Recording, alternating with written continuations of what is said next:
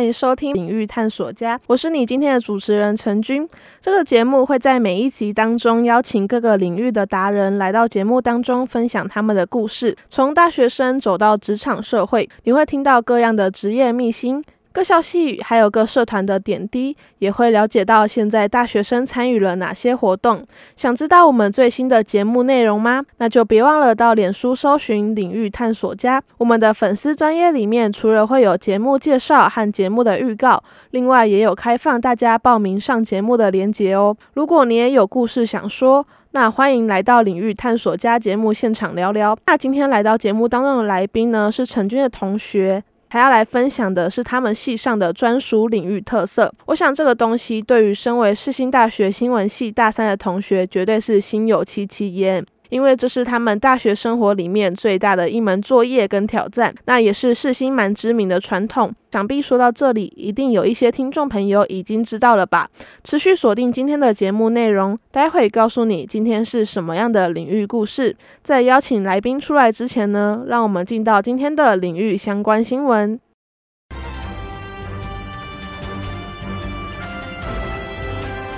欢迎收听今天的小世界新闻，我是主播张可君。新闻一开始带您来关心，近年来掀起一股豪华露营的风潮，标榜无装备，只要带着一卡皮箱就能享受近似饭店般的住宿品质，是许多家庭旅游的新选择。然而，根据交通部观光局的资料显示，有将近四成的露营区都是违法经营。民众究竟该怎么做才能同时玩得开心又安心呢？接下来带您来了解，目前全球共有两百多个国家，十八岁的青年就能拥有投票权，而台湾目前仍然维持在二十岁。下周投票年龄已经成为国际潮流，也是台湾近几年备受关注的议题。现在朝野双方都表态支持修法，但台湾社会真的准备好迎接十八岁的手头族了吗？近期台湾发生多起火灾事故，除了唤起民众的逃生意识外，也开始思考住家安全问题。原本应该维护居家安全的铁窗，在发生火灾时反而导致逃生困难。铁窗文化究竟是怎么兴起的？而民众在选择防盗装置时，应该如何考量才能安全又安心呢？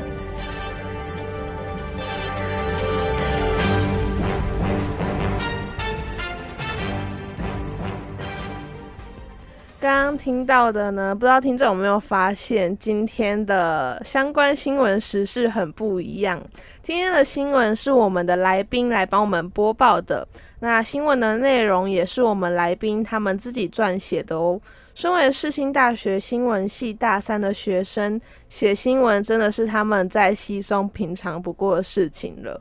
但究竟要怎么样能够拥有这样的能力呢？是要经过什么样的严格训练呢？让我们现在就欢迎今天的来宾，世新大学新闻系大三的张可君同学。Hello，大家好，我是张可君。那我是现在世新新闻系大三的学生。那我们这学期呢，就是经历了小世界。那小世界是一个嗯，蛮能培训我们成为一个新闻工作者的一个方式，然后它也是我们现在大三的必修，所以是每个新闻系它要毕业都一定要经过的门槛，这样子。嗯，那我们赶快进到今天的领域大百科。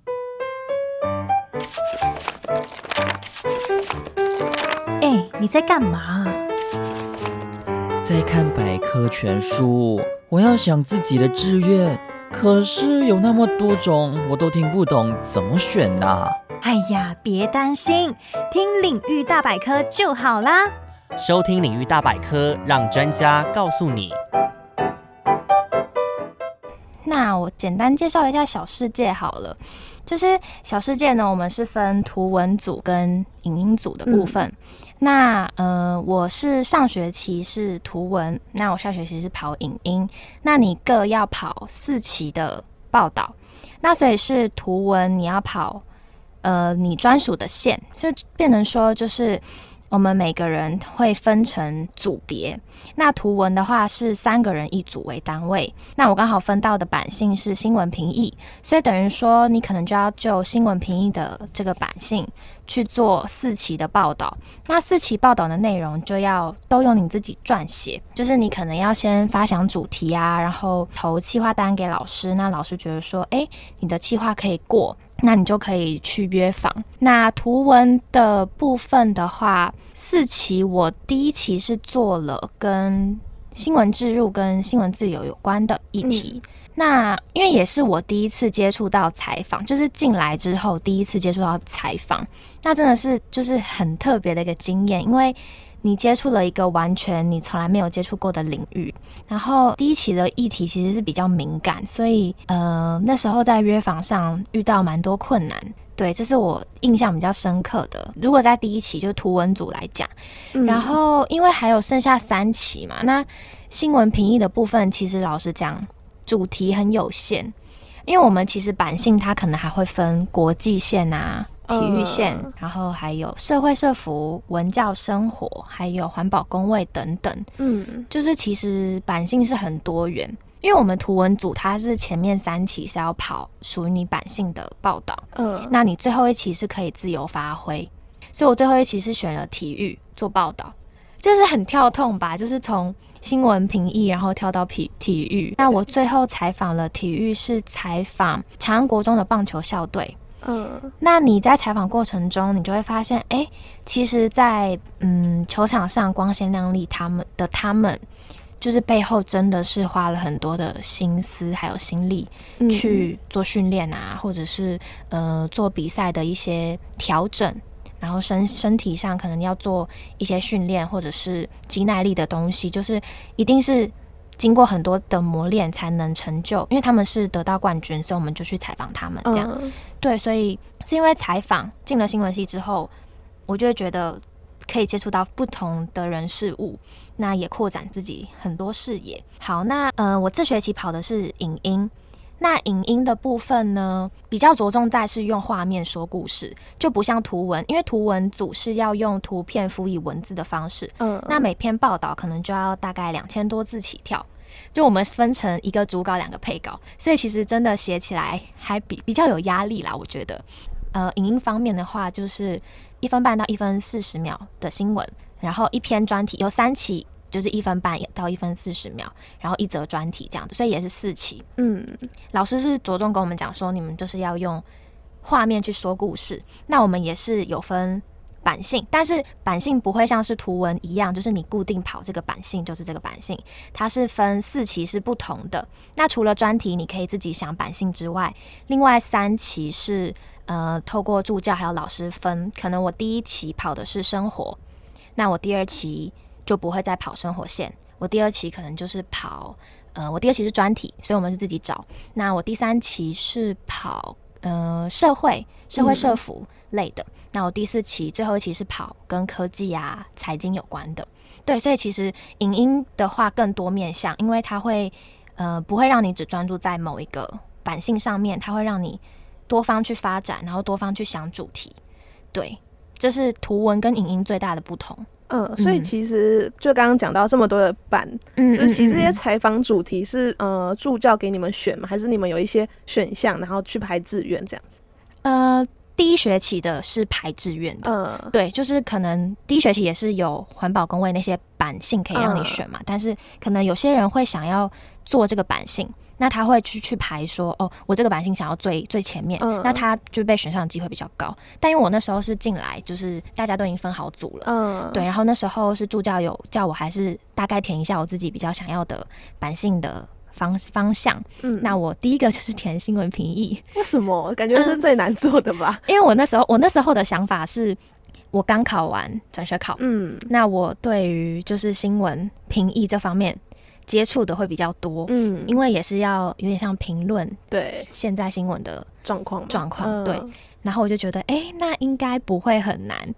但没想到我后来也是被选到新闻评议版。那在做的过程真的就是很痛苦，因为你要访一些就是评议委员，或者是像我们有访到新闻公害防治基金会的董事长，然后我有访到华视的总经理。哇，都是对很就是知名、有点高阶的管呃主管们呢。然后还有很多学者教授这样子，嗯，就是嗯。图文组的受访者要求比较多，就是他需要比较多个受访者去做你报道的支撑。那影音组的话，就是受访者不多，但是你要透过画面去说故事，这是两个最大的不同啦。对，但是我就是在图文的时候接触到的人，就是也是就是可能关阶比较高，嗯，对，然后因为我们受访者很难找，对，对，因为新闻评一类嘛，所以受访者很难找。我也是那时候才会想到说，哇，有台湾有这么多个防治新闻的单位，不是只有像是媒体观察教育基金会，我也有访过。嗯，对，你是真的是接触到自己实地去接触到采访之后，你才会了解这些事。对，有点算是透过新呃做小世界新闻各种主题，然后去嗯剖析新闻吗？对，我觉得有一点。因为你，因为他会教你说，就是你要从哪个角度去切入你的主题，嗯，对，然后你要在自己想发想说，哎，你主稿要怎么写？那你配稿你要配什么？对我觉得很有挑战啦。听起来蛮困难的，而且我觉得嗯就是要找到这么比较难找到的一些受访者，嗯真的蛮难的。对，啊我们那时候就是真的找受访者找到很崩溃，因为我们要嗯截稿、截稿啦。嗯，对，截稿时间又不想要拖，因为小世界最大的禁忌就是抄袭，就是、哦对，只要被嗯抓到抄袭，就是当掉重来这样子，所以也不可能会有抄袭的这种事情发生。对，所以那时候图文组真的是让我整个就是心神很焦虑、崩溃吗很崩溃。对，嗯，因为我记得那时候陈军自己有一些也是新闻系的同学，然后他们就说要找路人的受访者，他们就说好，你赶快来，赶快来，对然后快没有人了。对对啊对对，真的，嗯。嗯。那这样子听起来啊，在做的这样这个过程里面啊，我相信你们应该也有一些不同的角色吧？像嗯好像听过有呃记者，然后有嗯像一般的新闻有记者有主播，那嗯小世界有什么样的分法吗？呃，小世界的话，图文组的话是会有，其实不是只有单指图文，因为其实我刚好是两个学期都是跑嗯一班组。那一班组的定义就是你就是出四期报道，然后呃会透过助教啊干部去审核，就是去他会去看你的报道，然后评分这样子。对，那呃角色像我就是一班组嘛，那就我刚刚讲到的干部组。嗯，干部的话就是副编跟总编，那我们班三个副编，一个总编辑这样子。嗯，那他们就是负责改我们的稿，然后评分这样子。那他们最后只需要出一期专题报道，可是他们的要求比较严苛，因为必须要是去投稿，然后去比赛这样子。但是我们就是很正常，就是三期一般新闻，然后一期专题这样子。对，嗯所以他们的工作就是负责改我们的东西这样子。然后我记得还有是融媒体，嗯融媒体的话是三个人一组，有一个自己的主题，因为我们那时候是融媒体组是需要甄选的，就是你要给老师你有兴趣做的主题四期，诶，好像是四个不同主题，那老师会看到你的企划单，然后去选说，诶，你的主题是不是符合做融媒体 Wix Wix 网站。就是你以 Weeks 去做你的融媒体的主题，嗯就是你的小世界这样子。就是你以这个主题，像呃，我记得有同学好像是做那个 ASMR 的主题，这就是融媒体。融媒体的审审核比较严格啦，因为老师是要经过他自己想说，诶，这个主题是不是符合？对，好像只和一个班还是两个班，我有点不太确定，只会有两组的样子。所以对是就是平呃图文新闻跟影影音新闻都会有融媒体，还是对对、哦对对，没错。对，然后还有 VR 新闻，就是除了图文，嗯，嗯、除了影音之外，还会有 VR 的，就是三百六十度。那个也是三百六十度新闻还是嗯 VR 新闻？我有点有点忘记了，嗯应该是三百六十度新闻。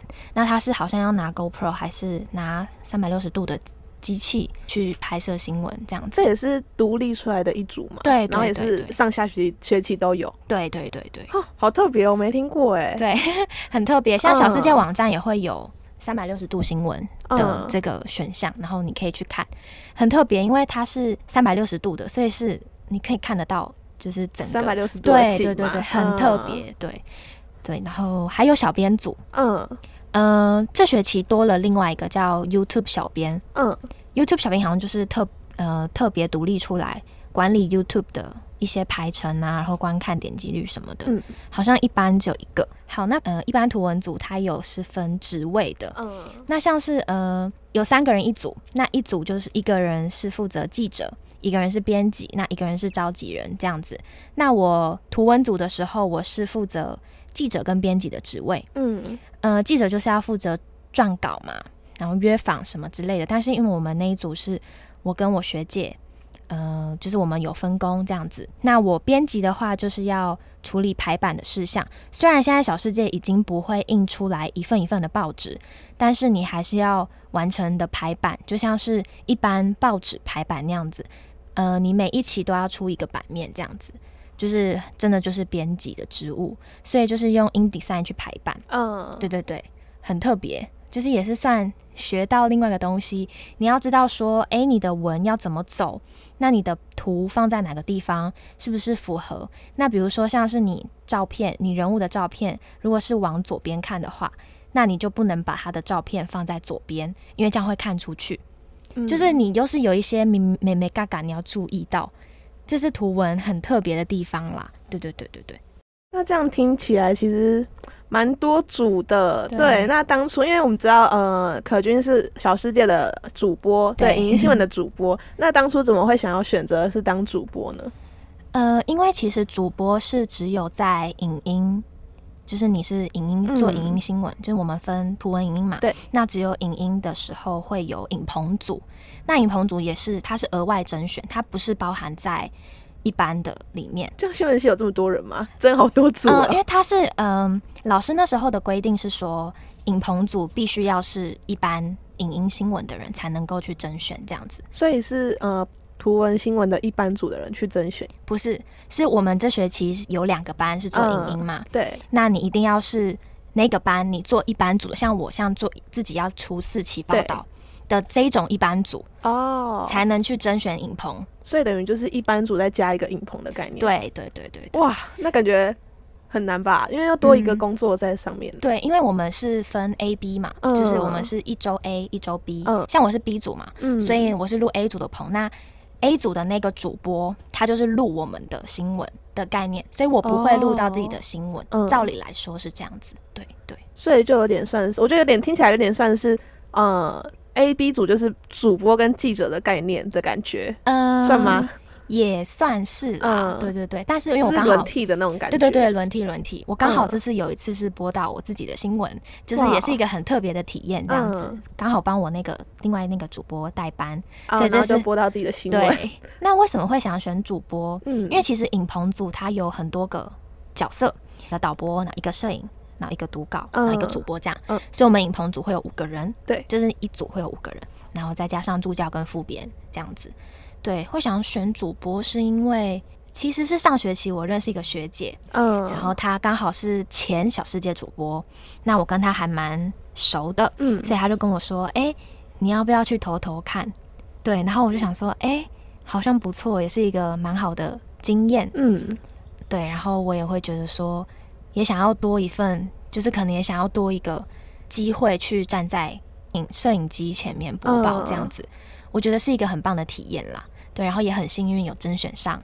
对啊，嗯，嗯，那其实我蛮好奇，因为刚刚听到这么多小世界的简单介绍，嗯但其实我觉得听起来也是蛮深奥的，就是很多的很多不同的组别，然后有图文新闻跟影音新闻。那我在想啊，你们在可能准备一则新闻到从企划决定，然后到采访，再到截稿，这时间就是都是花多久时间？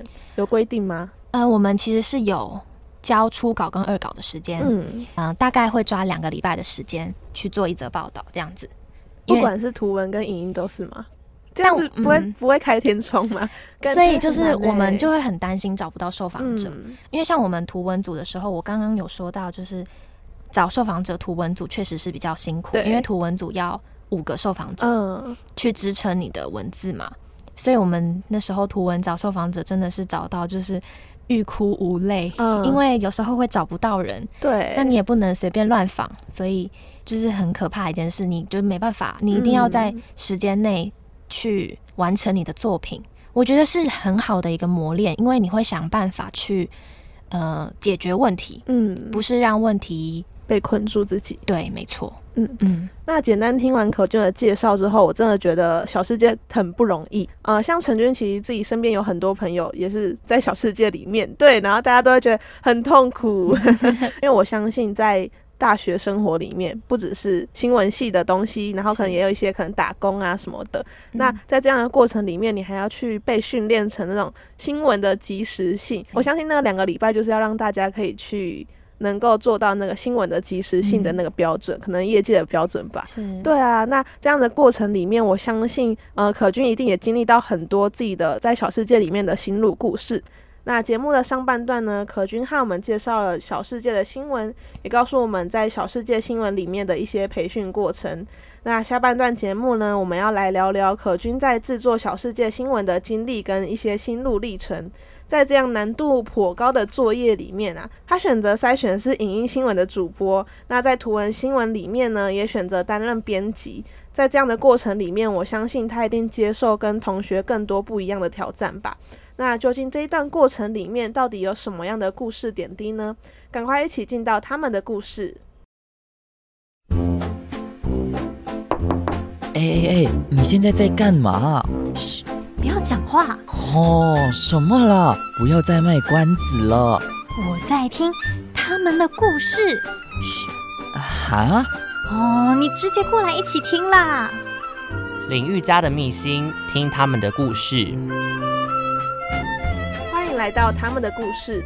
那今天呢，很开心可以邀请到可君同学来跟我们分享小世界的心路历程。那刚刚其实节目上半段有听到你说你是因为一个学姐推荐，是这是推荐，然后让你去决定要甄选小世界的主播。那不知道在这样的过程里面，呃，现在已经结束，已经期末了嘛？嗯是那这样的过程里面，有没有觉得真的担任小世界主播有符合到你当初那个期待呢？有，因为其实除了学姐推荐之外，我自己也蛮想要去尝试，嗯。因为就会觉得，哎，播报别人的新闻，那你自己看了也会觉得很有成就感，因为你在播报的过程中，你除了要写主播稿、改稿之外，你还要去搜集，因为我没办法说我只看了他的稿头就改好，那我一定要去看过他的新闻，我才嗯。会有办法去修改，那让这个主播稿比较生动。对，因为写主播稿跟写一般的新闻稿不同的地方，就是你要吸引到观众，所以我觉得这个很重要。那有没有符合我一开始的期待吗？我觉得有，因为嗯收获很多诶、因为你除了要去像我刚刚讲的，就是要去呃吸收别人的东西之外，你自己也要过滤，嗯就是你要懂得怎么去舍弃比较可能这一则新闻里面比较不重要的地方，因为你要凸显让别人知道嗯。重要的部分。对我觉得这是收获很大的一个地方。嗯。嗯，那刚刚其实听到很多，就是呃，你们在培训过程里面需要去克服的问题跟困难，嗯。那有没有让你觉得最让你感到很困难的事情，在担任可能小世界的主播，或是在这一年里面受受过小世界训练的这个过程里面，困难，嗯，特别印象深刻的，特别印象深刻，其实就是邀受访者的时候，嗯。因为我刚刚有讲嘛，像是嗯图文组需要五个受访者，对，那影音组需要两个受访者，但是最少要两个这样子。但是你呃图文组是要做支撑嘛，所以你受访者一定要多，但就变成说很容易造成约不到受访者的情况。嗯，那这个时候你要怎么去克服？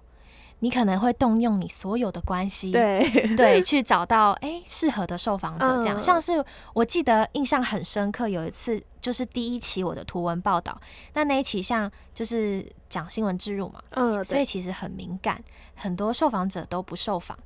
对，那我大概可能打了不止十通电话有，可能嗯。会先在网络上搜集资料嘛，所以就是诶，这个教授可能跟这个新闻主题有关联，那我去问他，我可能问得到问题，对，所以我就会去找这个教授联络他，写约访信啊，然后嗯。找时间打给他这样子。那我记得非常非常有印象的是，我记得我那一堂课有一堂大三上的必修课，嗯。那那堂课的老师他是呃，我知道他人脉很够，那因为其实我是转学生嘛，所以其实，在班上大家也都不认识我，对，所以，但是我就是也是不怕出糗啦，我就是嗯。直接也是去问老师，然后跟老师说，诶，老师，我现在是在小世界实习，那其实我这一期的受访者就是找不太到，那老师你有没有推荐的？嗯。对，那那老师人很好，他就跟我说：“诶，好啊，那你先跟我说一下你大概内容是怎么样子，那我看看我朋友就是也是某一个教授这样。嗯愿不愿意让你受访？这样，那最后就是透过这老师的关系，我去访到那个教授。对，所以就是这个是让我非常印象深刻的，因为嗯、呃我觉得我进来之后，我学到最重要的东西就是你要主动，嗯因为你不能被动去接收人家对你的一些讯息，或者是呃来自别人的一些恩惠或者是什么的，就是我觉得你要主动去问，就是不要怕去发问，这样，这是嗯我进新闻系学到最大的事情。其实刚刚我们听到，呃，你做了那么多的报道，里面有没有最印象深刻？你自己觉得最印象深刻的报道呢？那是什么样的内容？图文跟影音都各有蛮印象深刻的，像是我图文的第三期做的是选举新闻，嗯那我们那时候做的选举新闻刚好又适逢那时候的大选。嗯所以很刚好的是很多画面可以拍，因为我们是要去探讨说为什么新闻媒体在报道选举新闻的时候会有有点流于扒粪，嗯，就是可能挖隐私的部分。那这是我们探讨的一个主轴，切入点是这样子。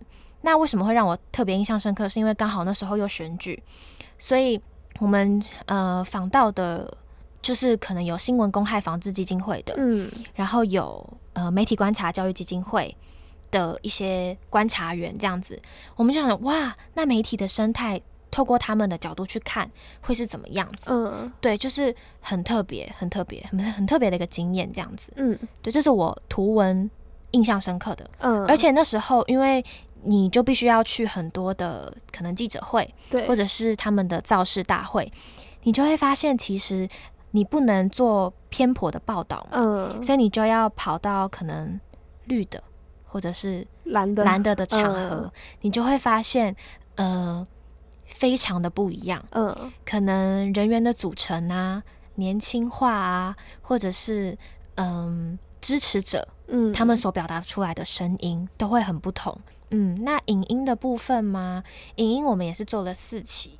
那我最印象深刻的是第二期我们做的专题报道。嗯专题报道我们做的是呃再生家具。嗯一开始我们在想这个主题的时候，其实是以呃社会方面去去做想，但是我们后来发现说，诶，再生家具这个主题很新，因为很少有人知道说，诶，台北其实有一个再生家具拍卖场，嗯，它是透过呃师傅啊修复在路上民众丢弃的那些家具。哦对，然后去再做贩卖，就是把它嗯变成有点像再利用整新嘛，对，嗯所以就是有一个环保再利用的概念。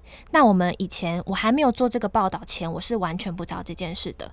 对，但我自己去深入去了解、去采访、去访问民众之后，才会知道说，诶，这个方面的议题真的很重要。对，这个是影音跟图文我比较深刻的两个报道。嗯，嗯，这样听起来其实就是在做新闻的过程当中，有点算是去认识到不同的世界的感觉。对，就是透过报道，呃呃，透过报道去观察，然后透过报道去，可能原本是看起来是我们去介绍，呃，看起来是你们去介绍一个故事、一个事件给呃观众。嗯，给民众，可是其实在这个过程当中，你们自己也重新去认识一个不同的东西，就是嗯自己也会学到很多不同的东西，这样子其实蛮特别的。嗯，那其实我相信，在这一年里面，你们经历到的应该真的很多，就是也不是节目当中可以去说完的。那相信收获一定很多，虽然在过程当中真的很难熬，我相信一定很难熬。对，那在这个过程里面呢、不管是在当呃小世界的主播，或者是在小世界里面培训的过程里面，有没有让你觉得嗯、呃感到很成长或是很突破的事情，是你之前没有想过的呢？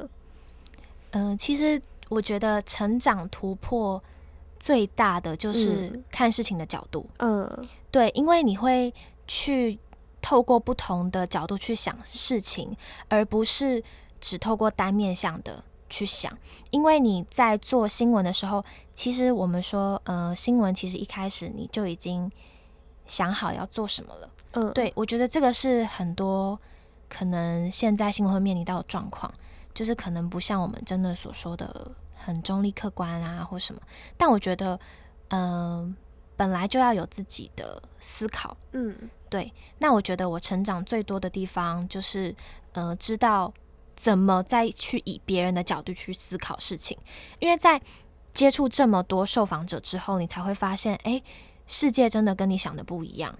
嗯，就是可能他的领域所没接触到的事，跟你所接触到的事，可能就截然不同。对，所以我觉得这个是最成长、最突破的。然后还有另外一个突破点是，呃，你懂得怎么去跟你的组员、跟你的搭档去分配嗯工作，我觉得这个很重要，因为其实我在图文的时候有遇到跟组员其实想法上有落差，嗯理念上有落差的情况。那也有遇到，就是嗯、呃可能时间瞧不拢，跟受访者的时间也没办法配合。嗯那你要怎么去磨合，跟你的组员去讨论，这个也是很值得学习的。那我们最后也跟那个组员也算是不欢而散吧。嗯，对，就是嗯，因为我觉得也让我学到，就是态度很重要这件事情。因为你态度对了，其实很多事比较容易去完成。嗯那对，最后虽然不欢而散，但是也是让我学到很多东西，不管是跟人的应对进退啊，或者是呃怎么样去跟你的伙伴去做配合、去搭档这样子。嗯我觉得在大学里面，其实很多时候我们都因为，就可能我们都在学习自己专业上的一些东西、一些领域，嗯但其实，在过程里面，我们得到的收获往往都超过那些领域，呃，那些我们专业能力以外的东西，而且反而这些东西是在我们未来可能进入职场之后，还是很有机会会运用到，或者是会对我们来说很大的帮助，尤其是在做人相处这一块，我觉得应该听众朋友都很有隐很有感觉吧。如果你是大学生，就是大学生在人跟人的相处、跟人跟人的沟通互动这一块，真的是可以经历到很多，然后学到很多。对，那最后想要问一下在，呃担任主播的那个过程里面，你怎么样让自己有一个稳健的台风呢？因为我觉得感觉在当主播 讲话要就是呃不紧张，然后讲话要有专业的那种感觉很难呢。对啊，嗯，要怎么训练台风哦？嗯其实，呃，我改完主播稿之后，会先透过助教，嗯呃，帮我润稿一次，嗯那再请老师帮我做最后的确认。嗯那最后确认出来的那一份主播稿，我通常会练很多次。嗯我自己就是不知道我会练几次，我大概就是我主播稿一拿到后，我就会。因为我在改改主播稿的时候就已经看过每一则的新闻内容了嘛，嗯所以我大概对那一则的新闻都会有一定的了解，嗯对，跟印象这样子。那要练台风的话，我就是一直拿着主播稿，自己对镜子一直练。因为我们其实是为什么会说需要一个读稿？嗯那读稿的呃需就是主播会需要主读稿的帮忙，就是负责帮您帮您用那个稿子的内容到我们有一个类似投影呃读稿机的部分，嗯你是等于是读稿机是在摄影机前面，那有点像是其实你在看稿，但是你是在看着摄影机这样子的概念。对，那台风的训练我就是透过一直对着镜子这样讲话，因为其实我记得我第一次录棚的时候非常紧张，嗯。对，虽然就是在家里练过，真的非常多次，但是你真的站在那边，而且我记得我真的整整站了快两个小时，因为除了要开始录前有很多事情要对白，然后你去背一定要去的很完整，嗯你在最后呈现的时候才不会感觉不一致。那我也要维持同样的动作两个小时，对，所以其实累，其实还蛮辛苦的，嗯 但是很好玩，我自己觉得很好玩。对，因为嗯、呃也体验到说，哎、原来主播是这样子的一个角色。因为你带领观众进入到这个新闻内容里嘛，所以其实你的角色是非常重要的。嗯，对，那台风的训练就是 看着镜子对着自己念啊。我还有就是跟家人念给家人听过。嗯，对我觉得，嗯，可能面对群众会让人比较紧张，所以我就以这个方式去训练我的台风，这样子。嗯，嗯，所以其实就是训练自己心理素质跟自己的自信吧，我觉得。对对对，嗯真的。然后在嗯过程当中，让自己呃熟悉那些内容，就是对真的是在现场的时候，就算紧张，你也不会就是讲不出来。我觉得，对，就是嗯因为其实卡词就要全部再来一次。然后大家就会觉得，哈哈你对，我就而且因为我是一个很怕麻烦别人的人，嗯所以其实，呃，我每次只要念错，我都会觉得很不好意思。嗯，所以其实我不想要有这样的情况发生，所以我在家就会真的一直练，因为你对呃你的稿熟了之后，就算你呃读稿机出了什么问题，你还是可以你讲，我还是可以讲出来大概的东西。嗯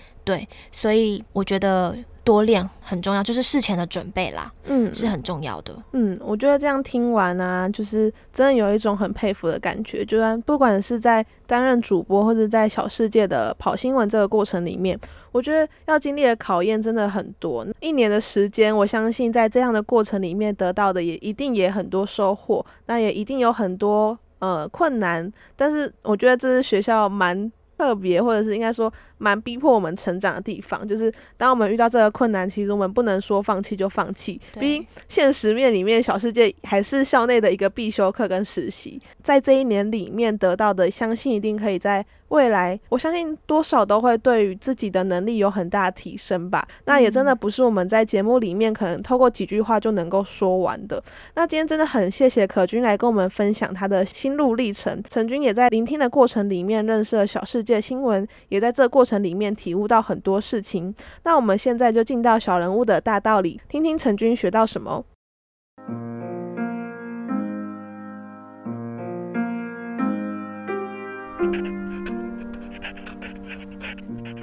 哇，好认真，在写心得哦。对呀，太多收获了。我还听不够。没关系，让我告诉你们。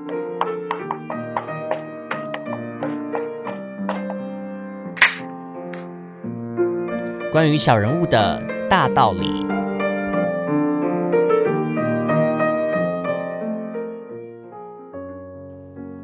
欢迎收听今天的小人物的大道理。今天来跟大家分享一下陈军学到了什么。嗯，刚刚听到可君分享了他的故事，不管是从简单带我们认识了小世界，那到后来他在小世界过程里面经历到很多的故事，我相信，嗯，大家一定有很多的收获。那陈军今天想要特别分享的是有关主动这件事情。可君讲到他在找受访者的过程里面，他需要主动，他在找受访者约访，然后写企划，要完成一个新闻里面，他都需要去主动。唯有主动，他才能够得到很多意想不到的结果。就像他当初主动去问一个教授有没有受访者让他访，那就他就真的得到了教授的帮助，真的也找到了受访者。我相信主动这件事情真的是我们很重要要学习到的道理，是我们很重要要学习的功课。那呃，陈军今天想要引用的话呢，是来自《深夜加油站遇见苏格拉底》这部电影里面说的话。他说到了：“战士采取行动，傻瓜只做反应。在生活各层面，永远要记得，精神上或行动上都要主动。”我觉得这句话真的是很有道理。呃，主动跟被动只差一个字，但是得到的结果却能够截然的不同。主动跟被动也取决于我们自己的选择。选择主动的人得到的结果，或许是那些被动人没想过的。有时候我们会觉得，哈，可是我有点不知道可不可以，不知道自己能不能呢，有点紧张，有点担心，所以而不敢去尝试。但是没有尝试过，怎么会知道结果如何呢？就像这篇报道里面讲的，这篇是来自呃亲子天下的一个专栏，它的标题就讲到：积极主动才能创造出不凡的价值。如果我们今天都选择嗯害怕，选择不敢去尝试，那我们怎么样得到不同的结果？怎么样能够创造出可能我们没想过的东西呢？我觉得在生活当中。很多时候，我们都要成为一个主动的人。就像陈军在选择找实习的过程里面，也是不断的主动的去询问说，嗯，哪里有实习，那怎么样去申请？然后在呃甄选世新电台主持人的过程里面，也是陈军先主动把握这样的机会，我才能够在现在呢能够在空中与大家见面。很多时候机会就在那边，当我们不主动的时候，也一定也会有人主动。当我们主动的时候，我们主动掌握了机会，主动去把握跟珍惜这样的机会，我相信得到的一定是当初没有想过的，跨出你的舒适圈。积极的去尝试，积极的去主动争取。我相信在这样的过程里面得到的一定会超乎所想。我相信当我们成为一个主动的人，那大家都会愿意给我们机会去尝试。那我相信在业界在社会当中。应该呃，多数的成功人也都是主动的人，因为我有主动，我有主动想要争取自己想要的东西，主动去追求自己要的，那我们才能够成为自己生命当中掌握自己生命剧本的主人。当我们主动选择要让我们的故事，我们的人生故事要往什么样的方向走的时候，我们才能够创造出更多不凡的故事，我们才能够在这样这样的过程里面得到许多不一样的收获，不一样的价值。记得。主动跟被动只差一个字，但结果截然不同。跨出舒适圈，永远不知道会得到什么；但是不跨出来，永远只能看见现在有的风景。所以祝福大家呢，都能够主动，主动去成为跨出舒适圈的人，主动去成为积极争取、掌握机会的人。我相信一定可以得到很多收获。这就是今天的小人物的大道理。感谢你的收听，那我们回到节目当中。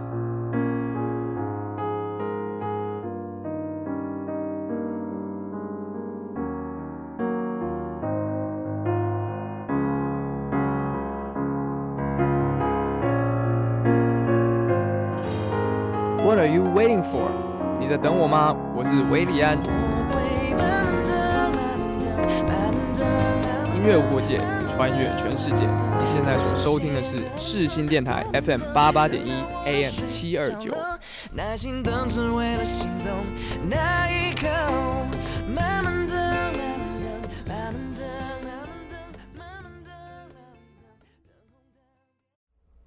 今天很开心可以邀请到可君来到节目当中，和我们分享他担任小世界主播，他在大三这一年经历过小世界训练一些故事，一些心路历程。那在节目的最后呢，想要来问问可君，在这一年的参与跟过程里面，有没有什么话想要说，或是有没有什么感谢想要对谁说呢？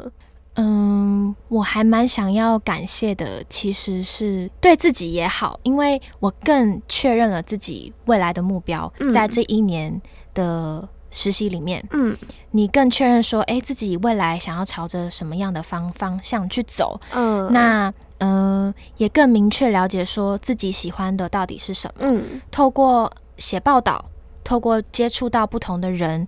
你就也会更开阔自己的视野，嗯，所以这是我觉得我今年学到很多很多的一件事情，嗯，那最想感谢的人应该是我的家人，嗯，那其实，嗯，说真的，小世界，嗯，压力很大，嗯，因为每天要面临赶稿嘛，然后又怕约不到受访者这样子的一些问题，对，所以，嗯，我很常会跟他们抱怨，那也很感谢，就是他们支持我做这样的决定，也会接受我对他们。的抱怨啊、吐苦水之类的，对，那我觉得，嗯，真的收获很多，嗯，不管是更开阔了自己的很多想法，或者是接触到很多很多不同领域的人事物，我觉得是很棒的一件事情。嗯嗯，这样听起来，其实我觉得很特别，就是小世界，小世界，其实好像就是在告诉我们，让我们。看到另外一种世界的感觉，不管是在参与者，或者是在嗯我们这些一般的乐听人里面，